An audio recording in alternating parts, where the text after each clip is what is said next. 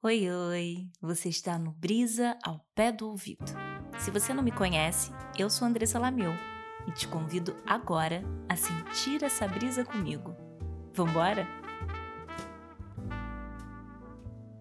Síndrome da impostora. Mulher, você não é uma farsa. O episódio de hoje é dedicado às minhas manas, mas vocês, homens ouvintes, saibam que também são super bem-vindos nessa brisa, tá? Na verdade, eu acho importante a participação de vocês para a gente, em conjunto, pensar e reestruturar a nossa sociedade que tem precisado de muitas reformas, né? Eu acho que em coletivo a gente vai mais longe e consegue mudar o que tem que mudar aí. Mas o que é a síndrome do impostor?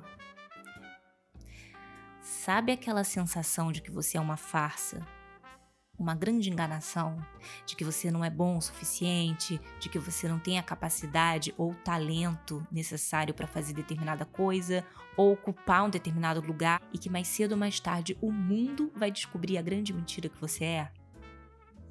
Pois então, essa é a síndrome do impostor. Conheceu esse sentimento? Muito provavelmente sim, principalmente se você for mulher. E eu digo isso porque nós mulheres convivemos com esse fantasma de maneira diferente. Lógico que pessoas, independente do gênero, são suscetíveis a serem assombradas por ele, mas o fantasma da insegurança intimida mulheres de maneira mais insistente, digamos assim. Ficou de décadas, séculos, sabe? E por que, que o buraco é mais embaixo? Porque, minha gente, a lógica capitalista lucra com a insegurança feminina. Ela é incentivada e apoiada por todo um sistema que vê na nossa falta de confiança em nós mesmas uma oportunidade de lucro e ou de exploração. Vide a indústria da beleza que está aí construindo impérios em cima da destruição da nossa autoimagem corporal, né? Definindo padrões é, violentos do que é bonito e aceitável num corpo, como se um corpo precisasse ser bonito. Ele precisa ser funcional, né? Que mais? As publicações, revistas voltadas para o público feminino, coloquem aí é, muitas aspas nesse público feminino, né? Essas revistas durante muito tempo foram e são até hoje, de certa forma, mecanismos de manipulação do nosso comportamento.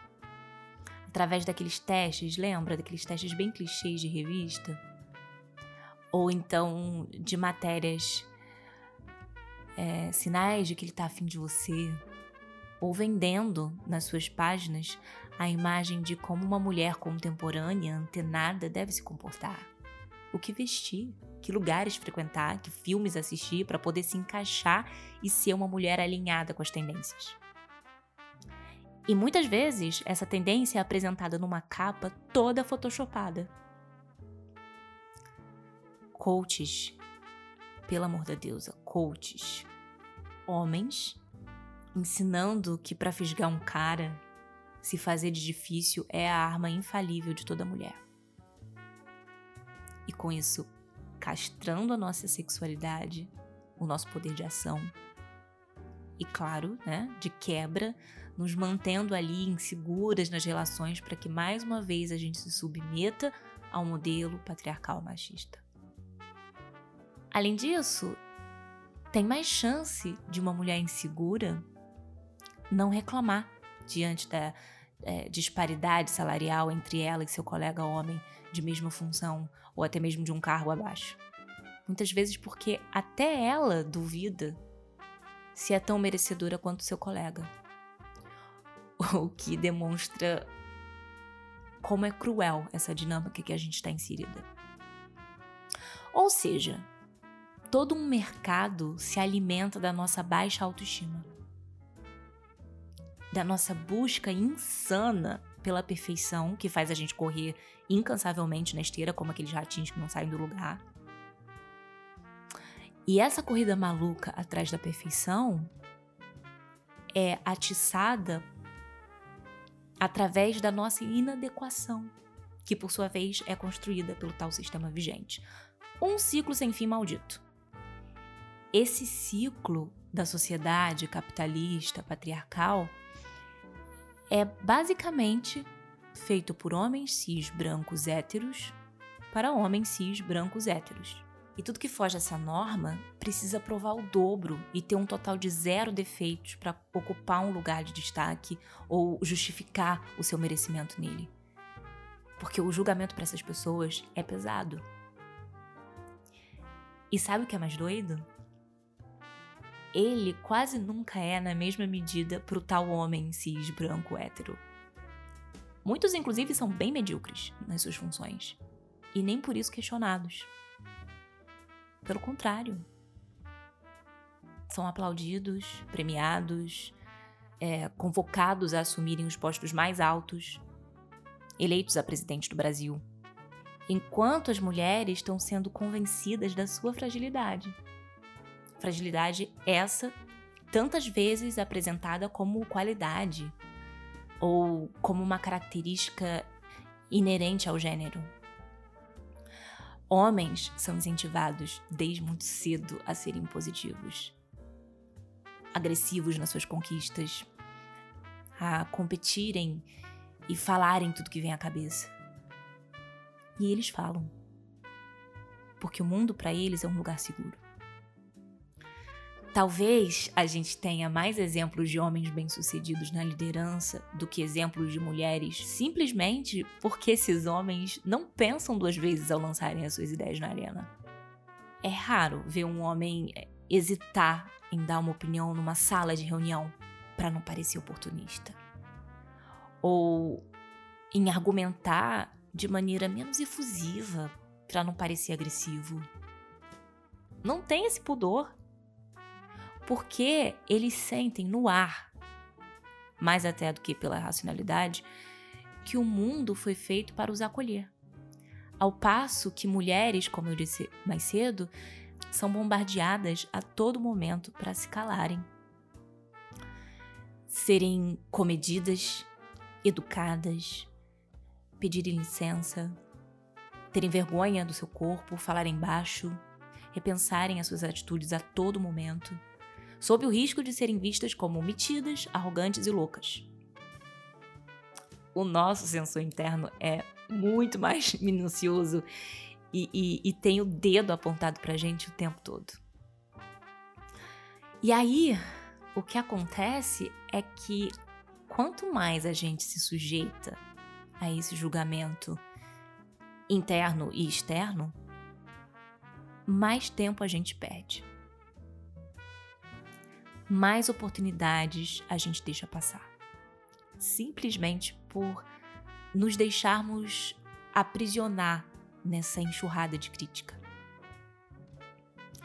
Então, toda vez que a gente sentir que está se envenenando com esse tipo de pensamento, ah, eu não sou capaz, não vou conseguir, eu não sou preparado o suficiente, eu não mereço estar aqui, toda vez a gente precisa imediatamente calar a boca do nosso sensor interno e de todos os outros sensores do mundo afora.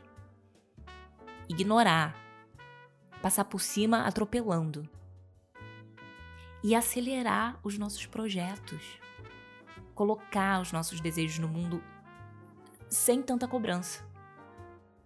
Chega de apertar o freio por medo de ser imperfeito a imperfeição é muito perfeita, porque é através dela que a gente cresce e se aprimora. O processo é mais importante que a chegada. Eu não vou cansar nunca de repetir isso aqui. e com tanta cobrança, a gente paralisa e não sai do lugar. Não tem nem processo, muito menos história a ser construída. E quando chegar no lugar almejado, que a gente fique confortável nele. Que a gente comemore as nossas conquistas sem medo de parecer presunçosa, sabe? Que a gente se sinta orgulhosa sim e divulgue aquela vitória. Que a gente se permita a tranquilidade de quem tá onde merece estar. Outra coisa que eu acho fundamental é a troca com outras mulheres, sabe? Quando a gente fala entre nós sobre esses assuntos, a gente percebe que não é uma insegurança individual. Fica muito menos solitário. Com a identificação vem o acolhimento. Então que a gente também continue criando cada vez mais coletivos, rodas de conversa, cooperativas e, e pense comunidades em que a gente possa se apoiar nesse sentido, sabe? Não só para se empoderar e se incentivar, para lembrar umas às outras de que somos capazes sim, mas também para a gente trocar expertise e serviço. Vamos trabalhar mais em parceria. É isso, vamos trabalhar mais em parceria. Aproveitando esse gancho, é, vamos ser mais parceiras e menos opositoras. Competição feminina é a coisa mais cafona, além de ser um atraso de vida. Essa rivalidade é mais uma ferramenta do sistema para nos distrair e nos enfraquecer. Porque sim, juntas somos mais fortes mesmo. Bora parar de julgar a coleguinha, gente, de achar que no lugar dela você faria melhor. Esse tipo de julgamento só alimenta ainda mais a nossa insegurança. Porque ao julgar uma mana, você fomenta uma dinâmica que mais cedo ou mais tarde vai chegar em você. Você vai ser julgada da vez. É preciso que a gente se mantenha atenta a isso. A comparação não agrega em nada. Só ferra ainda mais a nossa autoestima. Então, mana, você não é uma farsa. Você só tá inserida numa dinâmica muito escrota. Para dizer o mínimo. Querem te convencer que sim, que você é uma farsa, mas muito, muito, muito dessa síndrome da impostura vem da sensação de não pertencimento, de não merecimento. Ela foi construída. E cabe a você e a mim e a todas as pessoas que desejam um mundo mais justo não acreditarmos nessa construção. Não perpetuar esse pensamento. E seguir sem esperar as condições ideais. Só fazer. Só colocar no mundo a nossa contribuição do jeito que dá. Quando a gente entende que a gente sempre está no lugar que deveria estar, a gente toma posse desse lugar. Só você poderia estar nesse lugar aí e no momento em que você está ocupando ele. Isso te pertence. Não deixa ninguém roubar isso de você. Nenhum comentário, nenhuma crítica, nenhum olhar de julgamento. E esse movimento de libertação começa aqui dentro, de cada uma de nós. Semana que vem eu tô de volta. Siga o Brisa ao pé do ouvido na sua plataforma de streaming preferida para ser avisado dos próximos episódios. E você me encontra também no Instagram, no arroba Beijo grande, boa semana e até a próxima.